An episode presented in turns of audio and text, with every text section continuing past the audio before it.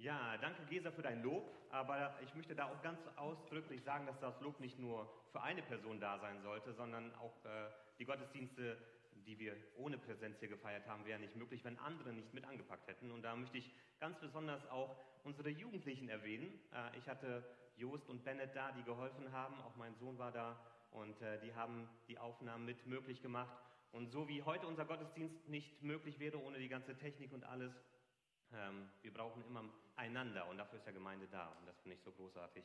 Äh, danke, dass wir das so zusammen machen können.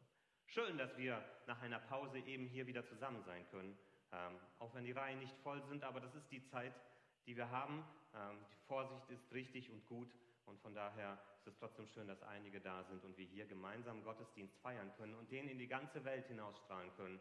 Was für ein großartiges Geschenk. Gesa hat es erwähnt, wir haben Allianz Gebetswoche hinter uns und wir hatten drei wunderbare Abende. Wir waren am Montagabend in Hollen in der Kirche, haben dort miteinander gebetet, ähm, haben dort eine gute Zeit miteinander gehabt. Am Mittwoch war hier vor allem über Livestream, aber die Vertreter der Kirchen waren hier und so konnten wir hier zusammen bei uns auch beten und am Freitag waren wir in Detern in der Kirche auch nochmal ganz anders miteinander Gottesdienst gefeiert. Unter dieser Überschrift, die hier auch zu sehen ist, mit ähm, Lebenselixier Bibel als Hauptthema. Das heißt, in dieser, diesem Jahr ging es in der Allianz-Gebetswoche dafür, darum, was die Bibel für unser Leben bedeuten kann. Und das wurde aus verschiedenen Perspektiven beleuchtet. Und heute wollen wir uns eine dieser Perspektiven miteinander anschauen, und zwar das, was da steht, miteinander Gott loben. Miteinander Gott loben. Was bedeutet das? Und ich habe einen Text mitgebracht aus dem Kolosserbrief, wo erklärt wird, wie das aussehen kann, dass wir miteinander Gott loben. Und ich möchte diesen Text lesen aus Kolosser 3, die Verse 16 und 17. Paulus schreibt dort an die Gemeinde in Kolossee. Lasst die Botschaft von Christus ihren ganzen Reichtum bei euch entfalten. Unterweist und ermahnt euch gegenseitig mit aller Weisheit und dankt Gott von ganzem Herzen mit Psalmen, Lobgesängen und Liedern, die euch Gottes Geist schenkt. Ihr habt doch Gottes Gnade erfahren. All euer Tun, euer Reden wie euer Handeln soll zeigen, dass Jesus euer Herr ist. Weil ihr mit ihm verbunden seid, könnt ihr Gott, dem Vater, für alles danken. Soweit erstmal Gottes Wort. Lass mich noch ein Gebet sprechen und dann wollen wir uns mit dem beschäftigen, was da steht. Jesus Christus, danke dafür, dass äh, deine Größe, deine Herrlichkeit jetzt bei uns ist, Herr. Das hast du uns zugesagt. Wir treffen uns hier, weil wir dir begegnen wollen und du wirst uns nicht aus dem Weg gehen. Und ich möchte dich bitten, dass du uns begegnest, ähm, wenn wir dir singen und beten, aber dass du uns auch begegnest, wenn du zu uns sprichst. Und ich möchte dich bitten, dass du in unser Herz und in unser Leben hineinsprichst und dass wir etwas von dem mitbekommen, was es heißt, dass wir in der Bibel das Lebenselixier haben. Amen. Ich möchte diese Aussagen hier in diesen zwei Versen ein bisschen mit euch entfalten und auseinanderdröseln. Da ist die erste Aussage, lasst die Botschaft von Christus ihren Reichtum bei euch entfalten. Die Botschaft von Christus. Das ist nicht nur das, was Jesus Christus gesagt hat, sondern es ist alles das, was wir auch über Jesus Christus erfahren aus dem Evangelium. Also hier ist das ganze Evangelium mit allem, was dazugehört, gemeint. Und das ist nicht zu trennen, nicht aufzuteilen in das nur, was gesprochen wird und in das, was wir sehen bei Jesus, sondern es ist dieses Ganze. Alles, was wir aus der Bibel haben, ist das Wort von Christus, das er seinen Menschen eingegeben hat, den Propheten und den Aposteln. Aber es ist eben vor allem auch Wort über Jesus Christus selbst, dass wir lernen, mit wem wir es da zu tun haben. Die Aufforderung oder dieser Wunsch hier ist, dass dieses Wort von Christus, das Evangelium, diese gute Nachricht, die wir in der Bibel finden, dass es seinen Reichtum bei uns entfaltet. Und ich finde, das ist ein schönes Wort. Da ist unglaublich viel drin. Das ist so vielfältig, dass wir nie zu einem Ende kommen werden, wenn wir anfangen, Gottes Wort zu studieren. Es soll seinen Reichtum bei uns entfalten. Wie ist das möglich? Nun, wir leben in einer Zeit, in der die Menschen immer weniger Geduld und Zeit haben, sich intensiv mit Themen zu beschäftigen. Wir merken das auch gerade in dieser Krise, was an Theorien und Ideen und Gedanken herumschwirrt im Internet, im Fernsehen, überall. Und wer hat die Zeit, sich damit intensiv auseinanderzusetzen? Und dann sind es nur noch Schlagzeilen, die bestimmen und Tweets und kurze Nachrichten. Und wir haben überhaupt keine Zeit mehr, dass wir uns intensiv mit etwas beschäftigen. Und ich stelle diesen Trend leider auch bei uns Christen fest, dass auch wir immer weniger uns mit dem auskennen, was wir in Gottes Wort eigentlich drin haben. Dass auch wir immer weniger Zeit haben, vielleicht auch immer weniger Lust, uns mit Gottes Wort intensiv zu beschäftigen. Aber wie soll Christus seinen Reichtum bei uns entfalten, wenn wir uns nicht mit Christus und seinem Wort beschäftigen? Und es reicht für unser geistliches Leben nicht, wenn wir nur das Dessert essen. Und ich hatte da so das Bild, dass wenn wir uns so WhatsApp-Nachrichten, Facebook, Twitter, solche Verse schicken, vielleicht noch mit einem schicken Hintergrund, dann ist das eine gute Sache. Aber es ist nur ein Dessert. Das ist nur ein kleines Häppchen. Und von Häppchen wird niemand satt. Und von Häppchen können wir nicht gesund leben. Das heißt, es ist gut und okay, dass wir uns ermutigen können und trösten können mit einzelnen Versen. Aber das reicht nicht, dass unser geistliches Leben wirklich auch an Stabilität und Stärke gewinnt. Dafür brauchen wir Hauptspeisen.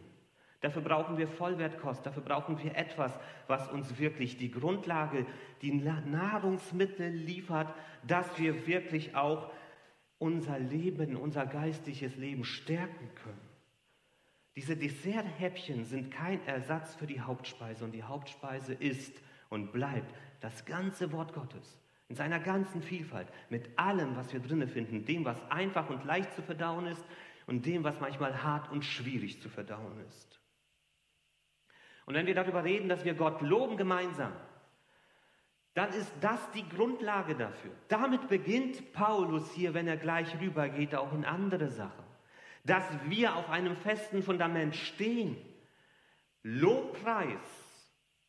Und was das bedeutet, werde ich gleich erklären, was Lobpreis überhaupt ist. Aber in jeder Hinsicht beginnt und gründet Lobpreis immer in einem tiefen Verständnis von Gott selbst in einer tiefen Beziehung und Begegnung mit Gott, mit Jesus Christus. Wenn wir das nicht haben, ist Lobpreis nicht möglich. Oder kann Lobpreis auch falsche und schiefe Wege gehen? Lasst die Botschaft von Christus ihren ganzen Reichtum bei euch entfalten. Jetzt führt Paulus das ein bisschen aus, wie das aussehen kann. Er sagt, unterweist und ermahnt euch gegenseitig unterweist und ermahnt euch gegenseitig. Und in der letzten Predigt hatte ich erwähnt, wie wichtig Eigenverantwortung ist für unser Leben. Wie wichtig das ist, dass wir unseren Glauben auf ein festes Fundament stellen, dass wir erstmal darauf gucken, wie wir selber einen sicheren Stand gewinnen. Aber zur Eigenverantwortung gehört auch, dass wir die Freiheit geben zur gegenseitigen Verantwortung. Zur Eigenverantwortung gehört auch, dass ich meine Schwächen und meine Grenzen kenne. Dass ich weiß, woran ich immer wieder scheitere. Dass ich mir das eingestehe. Dass ich nicht so tue, als könnte ich das alles alleine. Sondern dass ich sage, nein, ich schaffe das nicht. Gerade deshalb hat Christus ja die Gemeinde eingesetzt. Gerade dafür hat er uns zusammengestellt in dieser Gemeinschaft von Gläubigen, weil wir Schwächen und Grenzen haben. Und dann darf ich auch dem anderen das Recht und die Freiheit geben, sich in mein Leben einzumischen dass er in mein Leben hineinreden kann, das ist auch Eigenverantwortung, dass ich anderen erlaube, in mein Leben hineinzureden. Und das geschieht in zwei Arten und Weisen. Das eine hier ist die Unterweisung. Die Unterweisung ist Lehre. Das ist quasi ein Bild von dem Zeichnen, was Gottes gute Ideen für mein Leben sind. Dass wir positiv darüber reden, was Gott eigentlich für uns wünscht und was er von uns erwartet. Das ist Unterweisung. Das kann auf viele verschiedene Weisen geschehen. So wie jetzt gerade hier durch die Predigt. Das kann durch Vorträge geschehen, aus dem Internet zum Beispiel. Es gibt vieles gutes Material neben vielem Schlechten. Das kann durch Bibellese geschehen, indem wir uns wirklich mit Gott, Gottes Wort selbst beschäftigen. Unterweisen wir uns, lassen wir uns von Gottes Geist unterweisen. Das kann alleine sein oder gemeinsam im Hauskreis, in einer Zweier- oder Dreiergruppe, wie ich es letztes Mal erklärt habe. Wir können uns Bibelfreizeiten suchen, wo wir auch besondere Zeiten haben. Wir können vielleicht auch zu Bibelschulen gehen und dort mal eine Auszeit nehmen und sich einfach intensiv unterweisen lassen. Aber es ist gut und wichtig, dass wir diese Zeiten suchen, wo wir uns von Gott her sagen lassen, was er eigentlich an gute Gedanken, gute Ideen für unser Leben hat. Aber es gibt auch die andere Seite. Hier wird auch die Ermahnung erwähnt und ein besserer Begriff wäre vielleicht in der Übersetzung, auch wenn er sehr unpopulär ist, Zurechtweisung. Zurechtweisung. Das ist heutzutage etwas, was die Leute gar nicht gerne haben, dass man sie zurechtweist. Wir wollen entweder Bestätigung, das machst du super, das machst du toll, alles super, machst du richtig gut, toll, toll, toll. Oder wenn du das nicht liefern kannst, dann solltest du zumindest lieber schweigen anstatt irgendwie so negativ zu sein. Als wäre Zurechtweisung negativ. Nein, Zurechtweisung ist nicht negativ, wenn es unter gewissen Voraussetzungen geschieht. Aber nur die Alternativen zu suchen zwischen entweder du bestätigst mich oder du hältst besser den Mund, das sind keine guten Alternativen. Denn wenn wir auf falschen Wegen unterwegs sind, auf Wegen, die uns schaden, auf Wegen, die uns von Gott wegführen, dann brauchen wir Leute, die uns darauf hinweisen und die uns auf die richtigen Wege weisen, auf Gottes Wege. Deshalb brauchen wir Zurechtweisung. Ohne geht es nicht. Natürlich muss das dann mit der richtigen Haltung geschehen und aus der richtigen Motivation heraus. Es gibt auch negative Zurechtweisungen, das sehe ich sehr wohl. Da, wo jemand dadurch andere demütigen will, indem er sie erniedrigt, oder wo er sich selber besser hinstellen will und sagt, ich weiß, wie es läuft. Nein, es muss selber in Demut und im Wissen um die eigenen Grenzen, um die eigenen Beschränkungen geschehen. Aber da, wo wir uns gegenseitig die Erlaubnis aussprechen, du darfst mich ermahnen, du darfst mich zurechtweisen, wenn du das Gefühl hast, dass ich auf dem falschen Weg unterwegs bist, bin, da kann Zurechtweisung unglaublich positiv sein und wichtig und gut. Und ich glaube, dass wir ohne Zurechtweisung kein gutes geistliches Leben führen können. Alles das soll geschehen, sagt Paulus weiter, mit aller Weisheit. Was ist Weisheit hier? In den Sprüchen wird Weisheit definiert. Der Anfang aller Weisheit ist die Ehrfurcht vor Gott. Der Anfang aller Weisheit ist die Ehrfurcht vor Gott. Das heißt, hier geht es darum, wo kommt die Weisheit her, in der ich handeln soll. Und Weisheit ist die Klugheit, richtige und gute Entscheidungen zu treffen. Das ist Weisheit.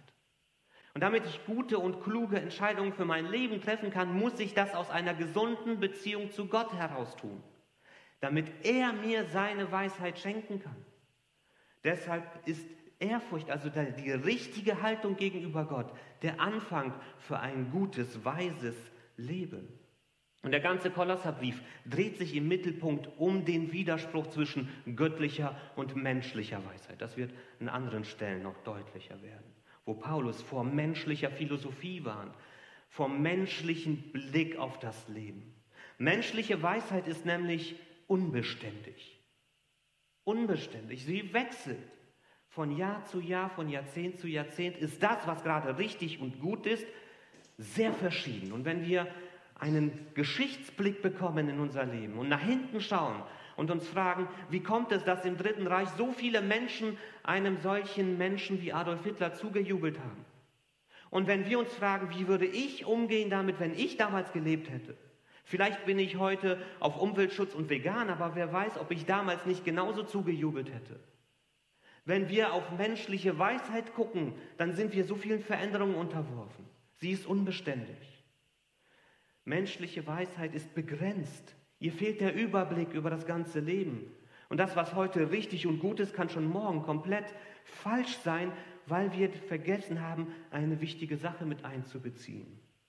Menschliche Weisheit führt in Abhängigkeit, in Abhängigkeit von anderen Menschen und mit all der Unbeständigkeit wiederum, die uns Menschen ausmacht.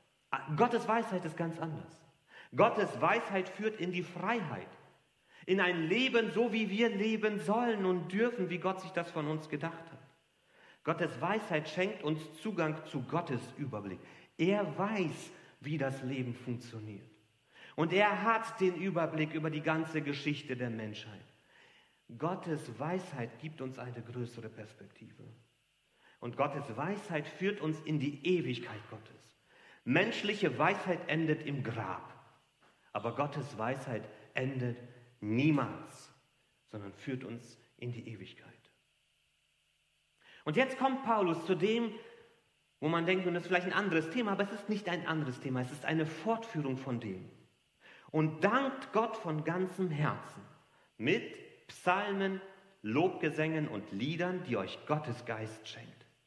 Ihr habt doch Gottes Gnade erfahren.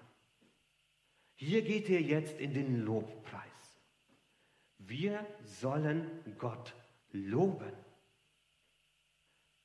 Er nennt auch die Motivation dafür, da komme ich gleich zu. Aber ich möchte ein bisschen drüber nachdenken, was ist Lobpreis? Ähm, und ich riskiere ein bisschen unseren Lobpreisleitern vielleicht ein bisschen gegen den Strich zu bürsten. Äh, ich hoffe nicht, ich hoffe, ihr könnt das richtig einsortieren.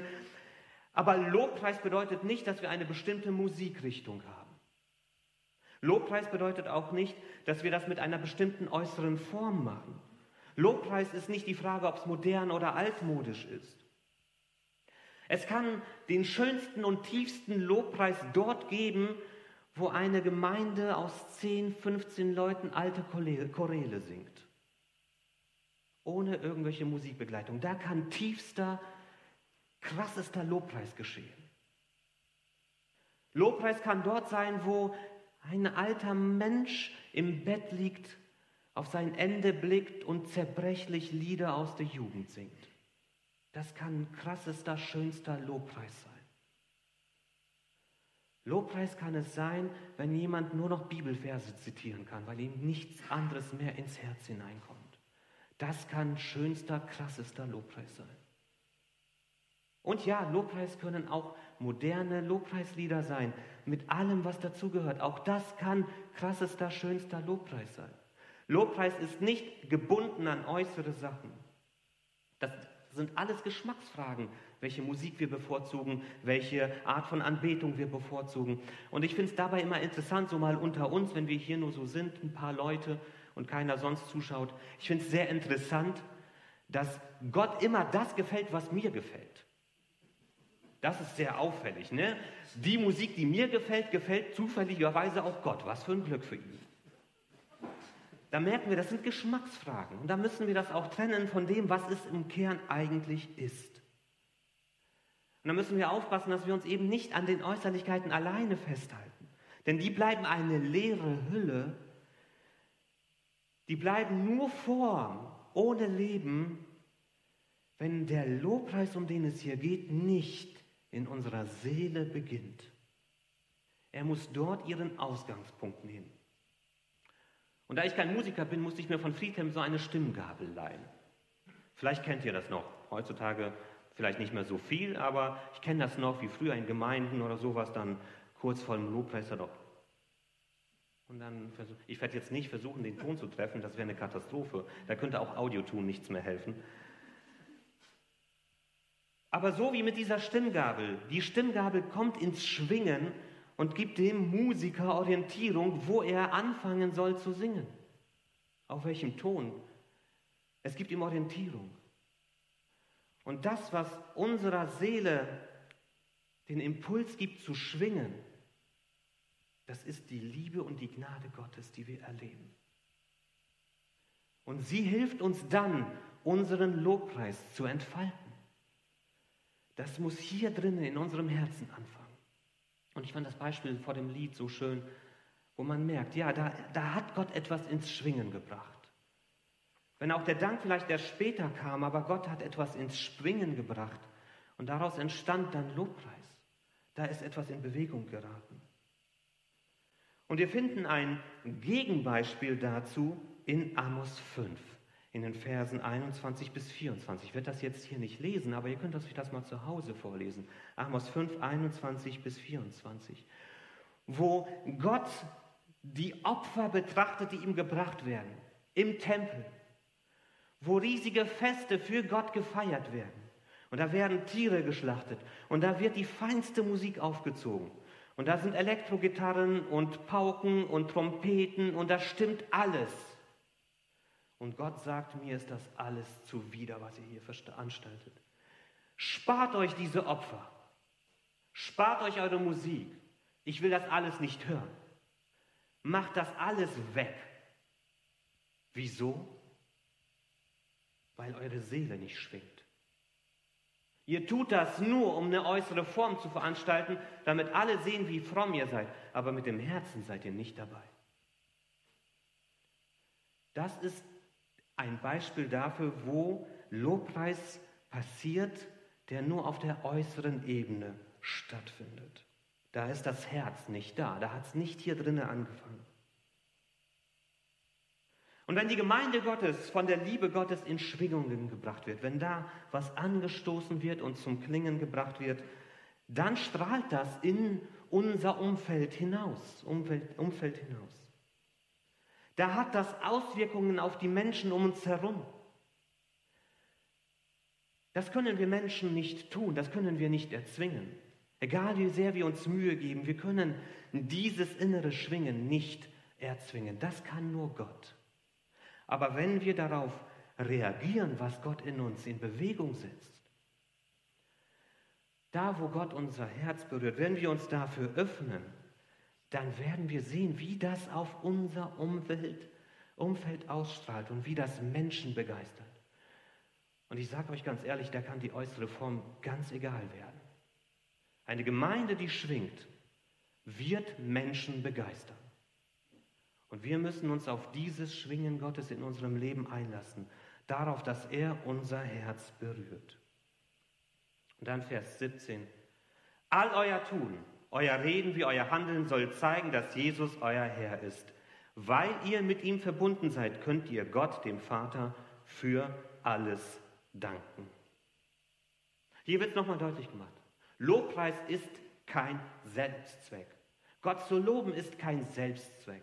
Eine gute Anbetungszeit, eine gute Lobpreiszeit, eine tiefe Zeit im Gebet ist nicht dafür da, dass wir uns am Ende selber besser fühlen. Das kann ein guter Nebeneffekt davon sein und ich wünsche mir das.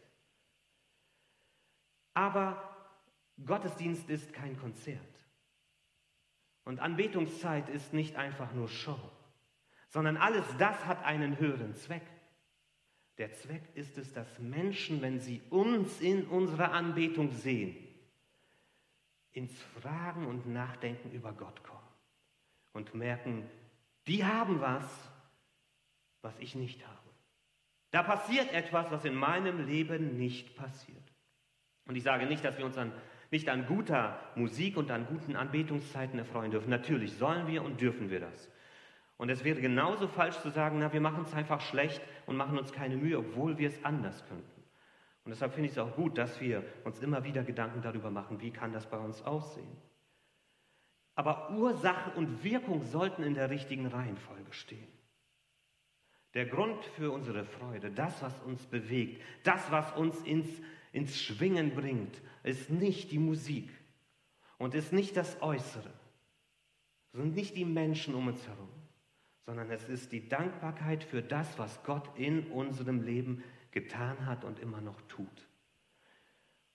Und wenn wir das dann ausleben, dann zeigen wir, dass wir zu diesem Gott gehören. Und dann zeigen wir, was für ein Gott das ist. Ein Gott, der uns Freude schenken will. Ein Gott, der es möglich machen will, dass wir mit Freude und Begeisterung dankbar sein können.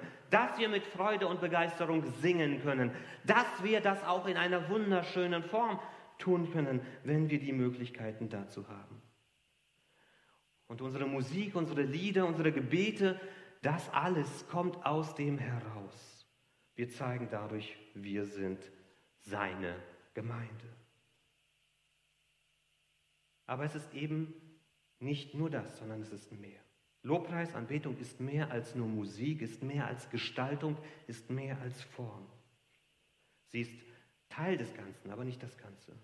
Und unser ganzes Leben soll ein Lied, soll Anbetung zur Ehre Gottes sein, soll ein Lob Gottes sein. Alles, was wir tun, alles, was du sagst, egal wo du unterwegs bist, ob du hier bist, das soll hier nicht enden. Es darf hier anfangen, aber es soll hier nicht enden, sondern es soll in deinen Alltag rübergehen. Dort, wo du anderen Menschen begegnest, in deiner Familie, am Arbeitsplatz, in der Schule, überall dort soll Lob Gottes erklingen durch dein Leben. dürfen die Menschen durch das, wie Gott dich ins Schwingen bringt, selbst ins Schwingen gebracht werden und dürfen erleben, was es heißt, diesem Gott zu begegnen, der sich uns in Jesus Christus gezeigt hat. Alles, was wir tun, alles, was wir ausstrahlen, soll ein Gebet und ein Lied zur Ehre Gottes sein. Und wir haben jetzt die Möglichkeit, das einzuüben. Die Band wird nach vorne kommen und sie wird uns in die Anbetungszeit hineinbringen. Und ich wünsche euch, dass ihr wirklich diese innere Schwingung Gottes in euch jetzt erlebt und merkt, dass ihr aus diesem Inneren heraus auch euch auf das Äußere einlassen könnt und es dadurch ausdrücken könnt. Amen.